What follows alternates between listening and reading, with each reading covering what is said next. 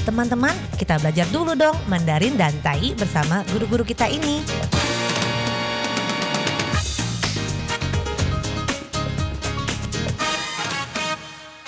Apa kabar? Tajahau, saya Maria Sukamto. Tajahau, saya Ronald. Tageho, apa kabar?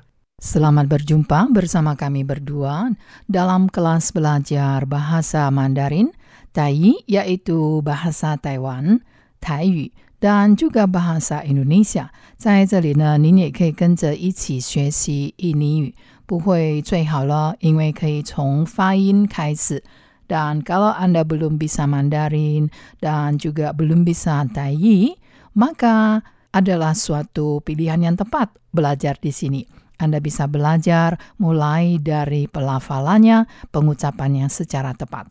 Sebab kalau Anda tidak mengerti, tidak mengapa, tapi yang paling penting adalah berusaha untuk belajar dulu, mengucapkannya secara tepat dan bisa dimengerti oleh orang yang Anda ajak bicara。好，最重要的呢，就是我们学会了正确的发音，这样的话呢，跟我们沟通的人会听得懂。Nah baiklah, segera kita mulai. Hari ini kita mempelajari sebuah makanan yang enak sekali. 今天我们学一个非常好吃的一个小吃。Makanan yang juga merupakan makanan yang disukai oleh para wisatawan yang datang ke Taiwan. Apakah itu? Yaitu ayam goreng crispy atau ayam goreng rasa asin merica. Nah, 这个是什么呢？盐酥鸡， 盐酥鸡，等于是咸酥鸡，咸酥鸡，啊，都有盐酥鸡，盐酥鸡。 Setelah kita mengetahui apa itu ayam goreng crispy yang khas Taiwan, yaitu yen suji, maka akan semakin leluasa bagi kita kalau jalan-jalan di pasar malam. 所以学会了这个盐酥鸡就是 I am goreng crispy atau ayam goreng. Ayam goreng 就是炸鸡，rasa 就是口味。阿辛就是咸的，merica 就是胡椒，所以这个 I am goreng 这个炸鸡有什么口味呢？它有咸咸的，还有胡椒的味道。Maka kita berjalan-jalan di pasar malam，所以如果我们在这个 pasar malam 夜市逛的话呢，jalan-jalan 就是逛，到夜市去逛逛的时候呢。jalan-jalan di pasar malam, kita bisa membeli yen suji. 我们可以买盐酥鸡 ayam goreng crispy. Dan mengapa dikatakan crispy? 那为什么说成 crispy 呢？crispy 其实就是英文这个很 crunchy, gemeriuk dalam bahasa Indonesianya 就是脆脆的。为什么会脆呢？Karena berselaput adonan tepung，因为有裹了一层的面粉。那当然，这个面粉里面呢有很多香料 ，dan karena dibungkus oleh adonan tepung dan adonan tepung ini tentu saja banyak mengandung bumbu. Bumbu 就是香料或者是佐料。那 bagaimanakah dengan 香料 ini? Bisa kita katakan bumbu. Jadi bumbu atau 香料 yaitu 佐料。Jadi coba Anda ikuti yang diucapkan secara tepat oleh guru Ronald.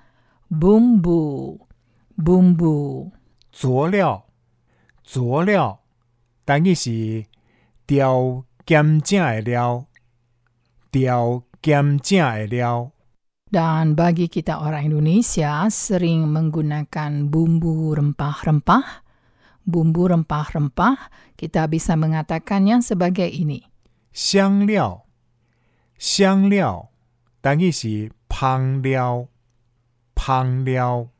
Bisa keciri dari siang pang yaitu harum. Karena rempah-rempah ada aroma yang semerbak sehingga bisa dikatakan sebagai siang liao pang liao. Tadi saya memperkenalkan ayam goreng crispy atau ayam goreng rasa asin merica yen suci ini adalah ayam goreng yang dilumuri dulu dengan adonan tepung. Nah, tepung ini adalah tepung terigu. Tepung terigu. Tepung terigu. 面粉，面粉，等于是米粉，米粉。 Mienfen adalah tepung terigu. Dan tadi Anda sudah mendengarkan, tayinya adalah mihun. Tetapi mihun ini bukan mihun atau bihun yang kita kenal di Indonesia. 在印尼呢，有一些说法，mihun 或者是 bihun 不是 tepung terigu，不是面粉哦，它所指的是米粉，米粉。所以呢，不要搞错，jangan sampai salah. 面粉 di sini adalah tepung terigu. Dan untuk ayam goreng crispy, yen suci tidak hanya tepung terigu saja, tetapi merupakan tepung yang sudah berbumbu siap pakai. Tepung yang sudah berbumbu siap pakai, kita katakan 调好的粉，调好的粉，等于是掺好的米粉， 掺好的米粉。 Kalau sampai di sini masih ada yang penasaran, mihun dengan bihun, kenapa adalah tepung terigu? Mari kita simak dari katanya atau dari aksara mandarinya. Mien fen.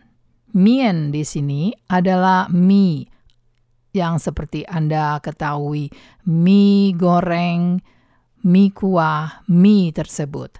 Nah, fen adalah tepung. Jadi, karena mie adalah mien, fen adalah hun, maka mien fen otomatis adalah mie hun. Nah, dengan demikian baru kita bisa membedakannya. Nah, tiao hao de fen. Tiao adalah seperti misalnya kita mengatur dan tiao wei adalah kita meracik bumbunya meracik agar menjadi sedap. Nah, tiao hao le artinya sesuatu di sini adalah bumbu yang sudah diracik dan sudah siap pakai.